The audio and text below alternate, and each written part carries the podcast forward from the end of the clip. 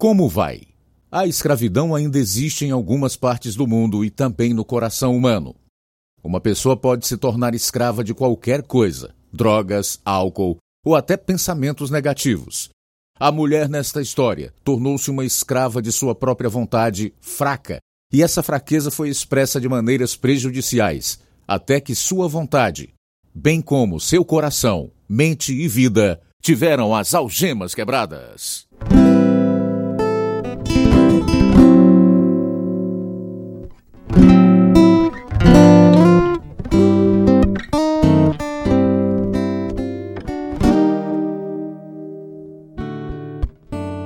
Em um mundo de noticiários cada vez piores, trazemos a você Algemas Quebradas. Verdadeiras histórias de vida que proclamam as boas novas, dramatizadas e produzidas em inglês pela missão Pacific Garden em Chicago. Aqui está o programa número 2730, versão brasileira 98 da série Algemas Quebradas, o programa que faz você olhar para si mesmo e pensar. Como posso ajudá-la, Beatriz? Eu estou com vontade de me matar. Eu não sou digna da vida. Se tivesse uma ponte agora para eu pular, eu pularia. Por que você acha que não é digna da vida? Eu sou uma pessoa tão ruim. Eu me odeio. Eu fiz tantas coisas horríveis. Me conta alguns exemplos. Muitas coisas imorais. Bebendo, usando drogas e já dormi com caras que nem gosto. Eu tô com um namorado agora que nem quero ele, mas eu estou presa. Eu realmente não gosto dele, mas não posso dizer não para ele.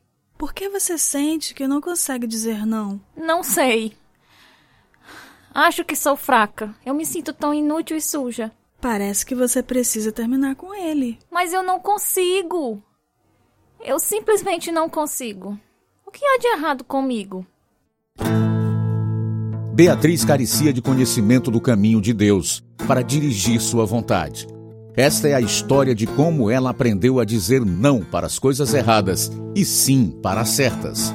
Devido à natureza dos assuntos deste episódio, não é recomendado para crianças. Eu era a sétima em uma família de nove filhos. Então me sentia despercebida e era tímida. Papai trabalhava duro para nos sustentar. Sua primeira esposa havia morrido de ataque cardíaco aos 26 anos, deixando meu pai com quatro filhos. Papai e minha mãe eram pessoas boas. Até frequentamos uma igreja por um tempo. Mas as pressões do trabalho e os desafios financeiros de tentar cuidar de todos nós já era motivo para discussões entre meus pais. Não acredito que você destruiu nosso carro. Não está destruído, Jean. Sofri um acidente e o para-choque está danificado, só isso. Trabalho tanto para ter coisas para minha família e vocês só querem destruir tudo. Você é inacreditável. Você nem se importa se eu me machuquei. Você só se importa com quanto isso vai custar. Eu trabalho duro para nos sustentar. O mínimo que você pode fazer é cuidar das coisas que temos. Não é de admirar que as crianças destruam tudo que temos. Elas aprenderam com você. Estou cansada de suas críticas a mim e aos meninos. Foi só um acidente. Bem, se o carro não significa nada para você, então não vou me incomodar para consertar. Vou ajudá-la a destruir. Jean, onde você vai? Volta aqui! Papai pegou uma marreta e esmagou o capô do carro.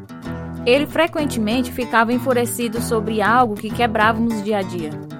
Ou se não conseguíssemos terminar uma tarefa atribuída antes de ele voltar para casa.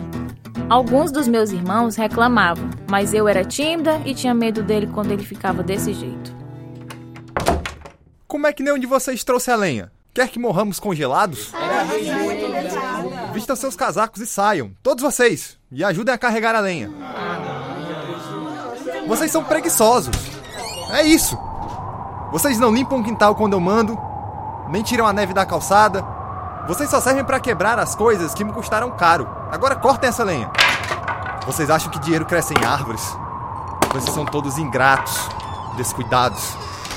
Por que você está com meu casaco, Beatriz? Me desculpe, papai. Por que você não usa seu próprio casaco? Tudo que eu tenho é a minha jaqueta velha.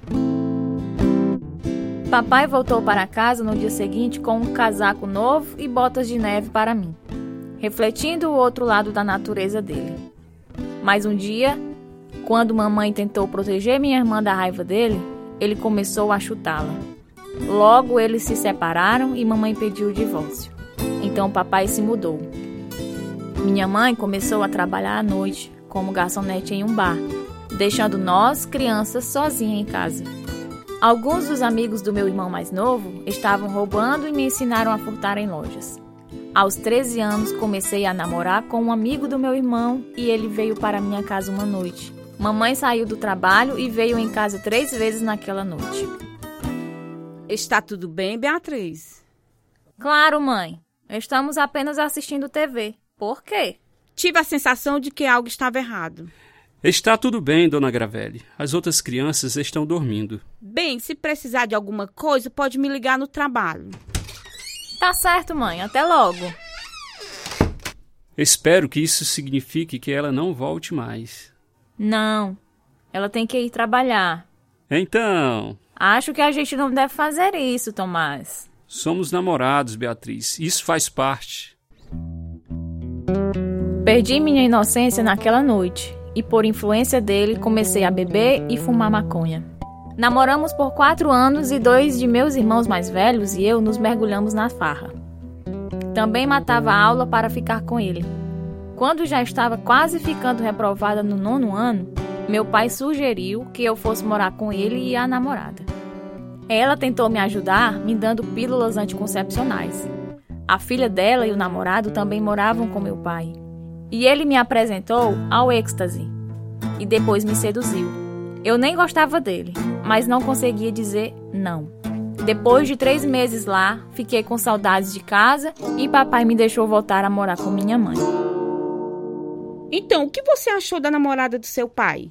Eu não gostava muito dela. Por quê? Ela deixa o namorado da filha morar com eles. Hum, isso é uma loucura. Mãe, a namorada do papai disse que eu precisava de pílulas anticoncepcionais para não engravidar. Que ridículo! Você tem apenas 15 anos. Você é muito jovem para ter uma vida sexual ativa. Ninguém nunca me disse antes que a promiscuidade era errada. Senti vergonha e joguei fora os comprimidos. Mas em seis meses fiquei grávida do meu namorado. Eu não estava mais matando aula, então não queria desistir de estudar. Você quer tirar a criança, Beatriz? Não, Tomás. Alguém colocou no quadro de avisos na nossa sala uma imagem que mostra o desenvolvimento de um bebê no útero. Não consigo fazer um aborto depois de ver isso. Mas alguém sabe que você está grávida? Não contei a ninguém. Você foi o primeiro. Aqui, quer puxar? Não, não. Não quero prejudicar o bebê. Bem, meu tio me convidou para a Califórnia para fazer um estágio. Com um emprego bom, poderei lhe sustentar melhor. Hum, você não está fugindo de mim, está? Não, Beatriz. Eu te amo. Voltarei quando o bebê nascer. Mamãe vendeu a casa e nos mudamos para outra cidade. Meu namorado se mudou para a Califórnia e mantivemos contato por telefone. E ele voltou para o nascimento da nossa filha, Kelly. Ele me pediu em casamento, mas eu queria terminar meus estudos, então ele voltou sem mim, mas ligou com frequência. Alô? Oi, Beatriz. Você está bem? Sim. Só um pouco solitária. Só isso. Você sempre pode vir aqui. Oh, Tomás, nós somos tão jovens e não estamos realmente prontos para nos casar. Não concordo. Mas se é isso que você pensa. Tomás voltou para casa, mas continuou com o mesmo estilo de vida e começou a namorar outra pessoa. Eu não tinha nenhum compromisso com ele e ficava com um amigo do meu irmão. Eu não gostava dele, mas ele não aceitava um não como resposta. Ele era ciumento e até me bateu uma vez. Engravidei de novo e decidi fazer um aborto porque não queria outro filho e não queria que outra pessoa criasse meu bebê. Mas eu não estava preparada para o sentimento de culpa que me assombraria depois. Aos 17 anos, eu estava pronta para fazer algumas mudanças e conversei com minha mãe. Você quer alugar um apartamento? Por quê? Preciso ser mais independente, mãe. Tem certeza de que pode se dar o luxo de morar sozinha? Claro, mãe. Estou recebendo ajuda financeira do governo, o suficiente para cuidar da Kelly e de mim enquanto eu estudo. Se você acha que pode lidar com isso, vá em frente. Meus pais nunca interferiram em minhas decisões. Então me mudei para meu próprio apartamento e finalmente me separei do cara de quem não gostava quando conheci alguém que era maior e mais forte. Mas eu ainda me odiava. Eu prometia a Deus que nunca mais dormiria com um cara fora do casamento. Mas não pude cumprir essa promessa. Eu era uma garota solitária que precisava de direção. Tentei compartilhar minha angústia com meu novo namorado. Você desejou ser outra pessoa? Não, e você? O tempo todo. Eu sou uma pessoa tão má. É não, Beatriz. Você não sabe as coisas que eu fiz. Eu costumava roubar o tempo todo. Eu faço coisas que disse que nunca faria. Eu fiz um aborto. Às vezes me olho no espelho e odeio a pessoa que eu vejo. Não há nada de errado com você, Beatriz. Não sou uma pessoa feliz. Sei que ofendi a Deus com meu estilo de vida e isso me deixa triste. Por que você acha que Deus está ofendido? Nós íamos à igreja quando eu era menina e sempre pensei em Deus. Até fui à igreja com minha mãe recentemente porque queria me aproximar de Deus. Se existe um Deus, não acho que ele se importa com o que fazemos. Olha, eu sei que ele existe. Eu simplesmente não sei como alcançá-lo. Ele era um cara legal, mas estava sem rumo. Então terminei com ele antes de me mudar para a faculdade. Pedi ajuda com a mudança a dois rapazes e acabei passando a noite com um deles. Na faculdade, comecei um relacionamento com um cara e depois percebi que não poderíamos ter um futuro juntos. Então eu terminei. Sem amigos e com minha família tão distante, sentei em meu apartamento e fiquei chorando e me afundando mais e mais no túnel da depressão. Planejando suicídio, escrevi uma carta de despedida, mas rasguei depois. A culpa pelas terríveis decisões que tomei continuou a corroer minha autoestima. Minha filha era a minha única razão de viver. Um dia, meu irmão mais velho me ligou e falou palavras que me trouxeram esperança. Parece que você está meio deprimida, Beatriz. Estou. É solitário aqui. Não sei o que faria sem Kelly. Você precisa do Senhor. Eu preciso de alguma coisa. Tudo que eu sempre quis foi me casar e ter uma família grande, mas ainda não encontrei o homem certo. Talvez você não esteja procurando nos lugares certos. Procure uma boa igreja. Eu tentei ir à igreja algumas vezes, Jean. Eu até tenho lido a Bíblia, mas não entendo nada. Temos um estudo bíblico em nossa casa agora. Seria tão bom se você pudesse participar? Seria sim. Em vez de participar do estudo bíblico, fui a um bar e conheci um cara. Logo estávamos fisicamente envolvidos e eu não conseguia me separar dele. Foi quando fui à terapeuta. Depois de três meses de aconselhamento, ainda não conseguia deixá-lo então parei as sessões. Minha depressão estava tão forte que eu levava minha filha para a creche e depois voltava para casa e dormia em vez de ir para a aula. Então engravidei de novo e cheguei ao fundo do poço. Deus, me ajude, eu chorei. Minha vida está uma bagunça e não sei o que fazer. Eu não poderia enfrentar outro aborto. Então deixei a faculdade e voltei para minha cidade natal. Meu namorado me seguiu e foi morar comigo. Comecei a frequentar o estudo bíblico na casa do meu irmão, junto com duas de minhas irmãs e seus maridos. Eu não sabia que de todos nós apenas meu irmão era salvo. Eles estavam estudando Ezequiel quando me juntei a eles, mas também comecei a ler o Novo Testamento por conta própria. Tenho lido o Evangelho de João. Nossa, como é lindo! Isso é bom, Beatriz. Mamãe me ensinou que todos os caminhos levam ao céu. Mas Jesus disse: Eu sou o caminho e a verdade e a vida. Ninguém vem ao Pai senão por mim. Isso é bastante exclusivo. Sim. Isso realmente faz você pensar. Mamãe tem algumas ideias muito estranhas. Sim, quando eu era pequena, ela me dizia que você morre e volta como outra pessoa, ou animal, ou até mesmo uma planta.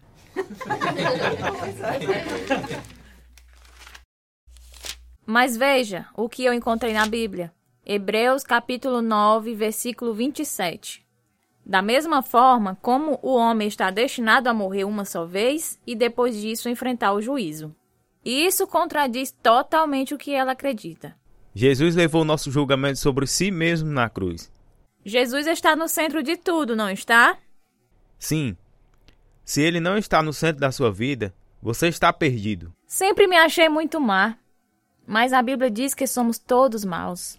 Isso mesmo. Deus diz: não há nenhum justo, nenhum sequer. À medida que eu lia a Bíblia, ganhava compreensão. A palavra de Deus revelou que eu era uma pecadora que precisava de um Salvador e que Jesus Cristo é esse Salvador.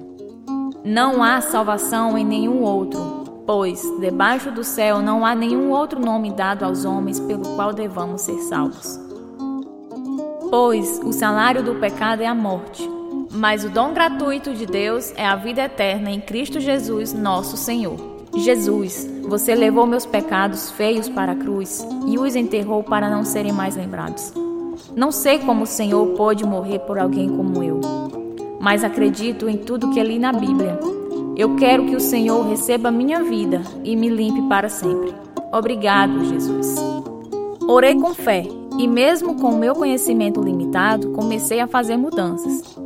Meu namorado e eu estávamos planejando a nos casar. Mas depois que nossa filha Ana nasceu, eu percebi que não ia dar certo. Por que não podemos nos casar? Você disse que queria fazer a coisa certa. Casar não seria certo porque agora sou crente em Cristo. Que diferença isso faz? Faz toda a diferença, Eduardo. Deus diz que não devemos nos unir aos incrédulos. Então o que que eu faço? Bem, isso é com você. Eu vou voltar a morar com minha mãe. Pela primeira vez na minha vida, eu disse não a um homem persistente. Jesus fez o que era impossível para mim. Eu fui morar com minha mãe. Continuei lendo a Bíblia e participando do estudo bíblico. Você está fazendo a coisa certa, Beatriz. Eu sei que estou. Eu tenho tanta alegria em meu coração pela primeira vez em minha vida. Tentei dizer à mamãe como é bom conhecer Jesus, mas ela não se interessou muito. Ela faz as coisas dela. E quando eu disse a Mariana como ser salva, ela disse: Por que um Deus amoroso enviaria alguém para o inferno? E o que você disse? Foi um Deus amoroso que criou um caminho para não irmos para o inferno. Amém. Me lembro de uma vez em que ela estava bêbada e tentou se matar. Foi somente a misericórdia de Deus que poupou a vida dela. Ore por Mariana e pelo resto de nossos irmãos, Beatriz. Deus nos salvou, ele pode salvá-los também.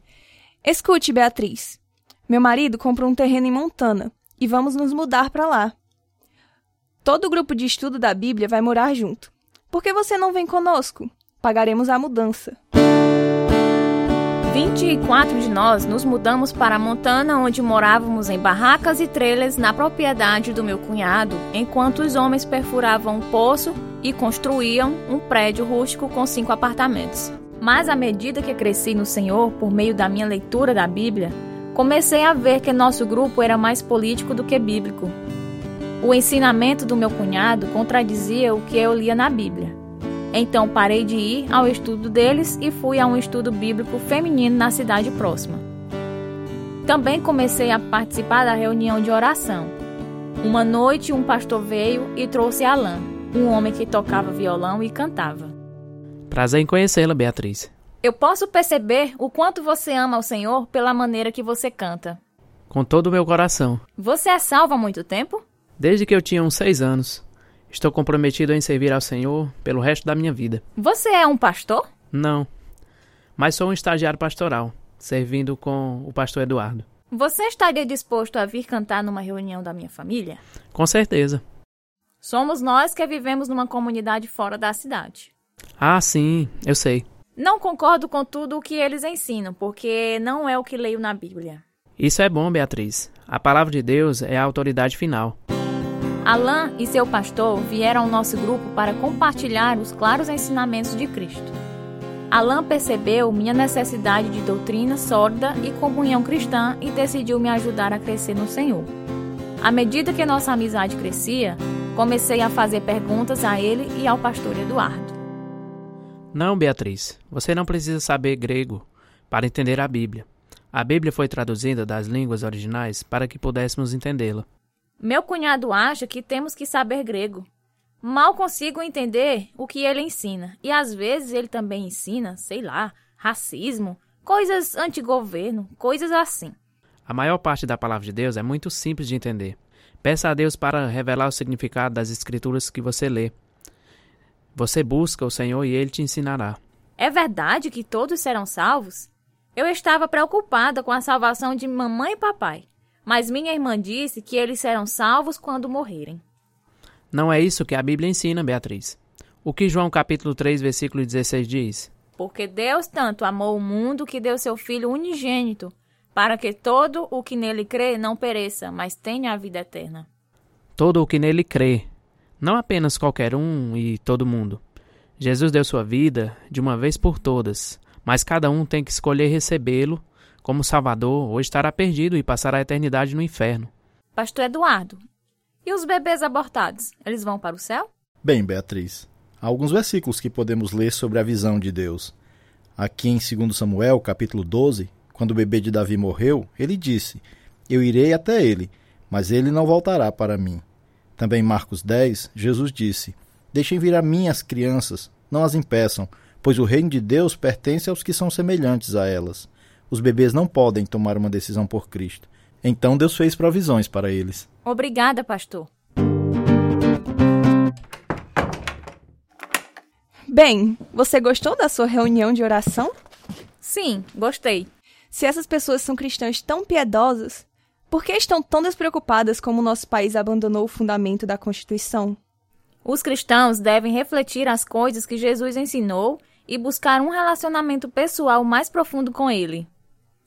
Isso não é suficiente. Temos que nos posicionar contra aqueles que tentam tirar nossos direitos constitucionais. A Bíblia nos diz para amar nossos inimigos, não os odiar. Isso inclui aqueles com os quais discordamos também. Você não sabe nada. Você deveria deixar que nós ensinássemos a verdade para você. A Bíblia diz que o próprio Deus nos ensina quando estudamos a sua palavra. Veja 1 João, capítulo 2, versículo 27.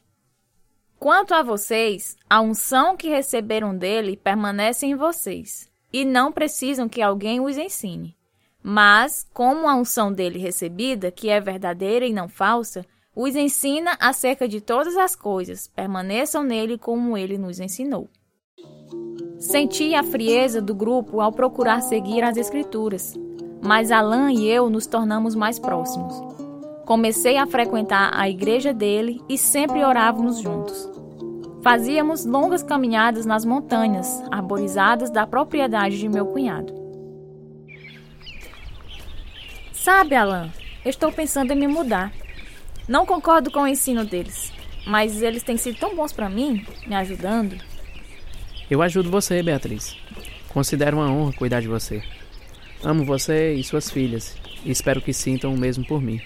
Alan, não sei se realmente devo querer um relacionamento com você. Tudo bem, tudo bem. Ainda podemos ser amigos? Claro que podemos. Olha, eu quero que você saiba tudo sobre mim, porque não quero que você seja surpreendido mais tarde. Eu fiz algumas coisas terríveis quando eu tinha 17 anos. Fiz um aborto. Beatriz, você agora é uma filha de Deus. Ele perdoou todos os seus pecados. Eu não posso fazer menos do que isso. Pela primeira vez na vida, fui tratada com respeito e nossa amizade cresceu. Em uma de nossas reuniões de grupo comunitário, anunciei minha intenção de partir. Agradeci ao meu cunhado pela ajuda. Então expliquei que não concordava com suas crenças. Mais tarde, minha irmã veio ao meu apartamento. Beatriz, estou preocupada com você. Você se desviou da verdade. Não, eu encontrei a verdade. Cristianismo não é apenas conhecimento. É algo que muda a sua vida. A verdade muda você e liberta. Acho que Allen fez uma lavagem cerebral em você. Fez não. Deus revelou a verdade das Escrituras para mim e não posso ignorá-la. Devo segui-la. Procurei um emprego por vários meses, mas não consegui encontrar porque Deus tinha outros planos para mim. Alain me pediu em casamento e eu aceitei. Depois de nos casarmos, ficamos em Montana um ano enquanto ele terminava seu estágio pastoral. Querida, você gostaria de se mudar para Kansas City? Eu adoraria. Aonde quer que você for, eu vou. Minha família está lá, e acho que é isso que o Senhor quer que façamos. Meu irmão também está indo embora. Ele está voltando para Minnesota. Que bom que ele percebeu o engano. Você se pergunta por que tantas pessoas são enganadas por falsos ensinos? O diabo vem como um anjo de luz, Beatriz. E se as pessoas não souberem a verdade, elas acreditarão em suas mentiras. Sou muito grata a Deus por me salvar. Todos esses anos eu quis conhecê-lo, mas não sabia como. Ele conhecia seu coração, querida. Deus disse: Vocês me procurarão e me acharão quando me procurarem de todo o coração. Jeremias 29, 13. Alain e eu estamos casados há 17 anos. E ele pastoreou igrejas em Kansas e Colorado. Deus me deu tudo o que eu sempre quis: um marido que me ama, uma grande família de 10 filhos e um ministério servindo a Cristo.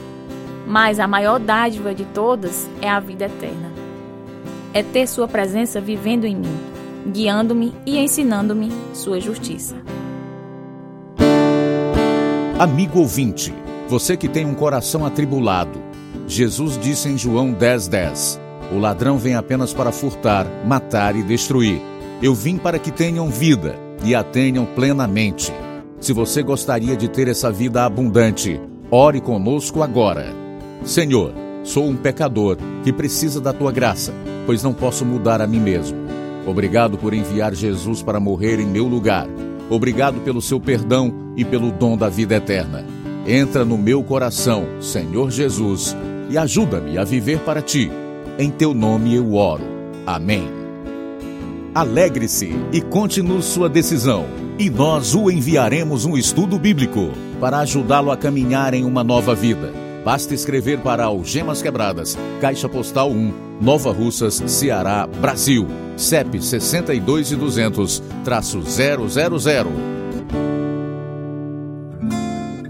Este é o programa número 2730, versão brasileira 98. Participaram dessa história verdadeira da Beatriz com os seguintes atores: Amanda Martins, Joyce Lopes, Eunice Freitas, Matheus Carvalho, Marisa Calaça, Antônio Maurício, Ismael Silva, Marcelo Farias, Elias Silva, Mariana de Carvalho, Egberto Olegário, Leandro Costa. Tradução e direção: Lina Gossen. Revisão: Joelma Pontes.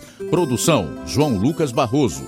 Música: Ismael Duarte, Heriberto Silva e Wesley Silva. E eu sou Luiz Augusto.